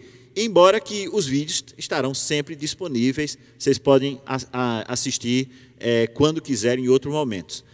E quem fizer mais pontos vai receber prêmios. E os outros que não fizeram tantos pontos, nós vamos fazer sorteio. Nós temos brindes especiais, livros é, da Casa Publicadora Brasileira, livros e-books e outros prêmios especiais que nós vamos então sortear para todos os participantes. Ganha com mais ou menos pontos, é isso que eu entendi. Exatamente, ou seja, você ganha sempre. Nem que seja só conhecimento, né? Você será contactado por e-mail, mas para isso você precisa entrar é, na semana e sábado da criação. O link nós podemos, vamos disponibilizar Sim. aqui nos comentários desse vídeo, tanto do canal da igreja como no canal do, do NEL, para você se inscrever lá e então participar é, desse, destes prêmios, tá? Fechando então este sábado da criação, que é, consideramos que, é, inclusive do mundo inteiro, participando dessa sessão, queremos agradecer de coração e que o Criador seja honrado, glorificado, porque Ele é merecedor não só pela criação, mas principalmente pela redenção de todos nós. Muito bem. Então, o abraço em você é representativo ao abraço na doutora Márcia. Você é a Márcia aqui para nós. Está combinado assim? Professor Jorge, muito obrigado, viu? Sua presença aqui é uma bênção estar tá aqui com a gente, é uma riqueza, viu? Sua presença aqui. Doutor Tiago, obrigado, um bom amigo, está aqui sempre. E eu quero agradecer a você. Você acha que estou falando com você que está assistindo? Também, mas a esses rostos que estão atrás das câmeras, que você não está vendo, mas nós vemos aqui, agora estão sorrindo, então muito obrigado a todos vocês, viu? Muito obrigado a todos vocês. E agora você que está assistindo, que está conectado, muito obrigado. Foi muito bom estar aqui com você. Perguntas muito inteligentes. Muito obrigado pela sua participação. Eu percebi um respeito ali nas perguntas e eu lhe agradeço muito por isso. Nós podemos discordar e não precisamos ser deselegantes por isso. Podemos, de maneira inteligente, discordar do que é dito, mas também estar com os ouvidos abertos pois os argumentos apresentados podem ajudar você a mudar um pouco ou ampliar a visão sobre o assunto. Nós encerramos por aqui a nossa live e eu quero fazer isso orando a Deus e intercedendo por você. Vamos orar juntos? Bom Deus, nosso Pai que estás nos céus, muito, muito, muito obrigado por todo esse momento. Que seja engrandecido o teu nome, ó Deus da nossa vida.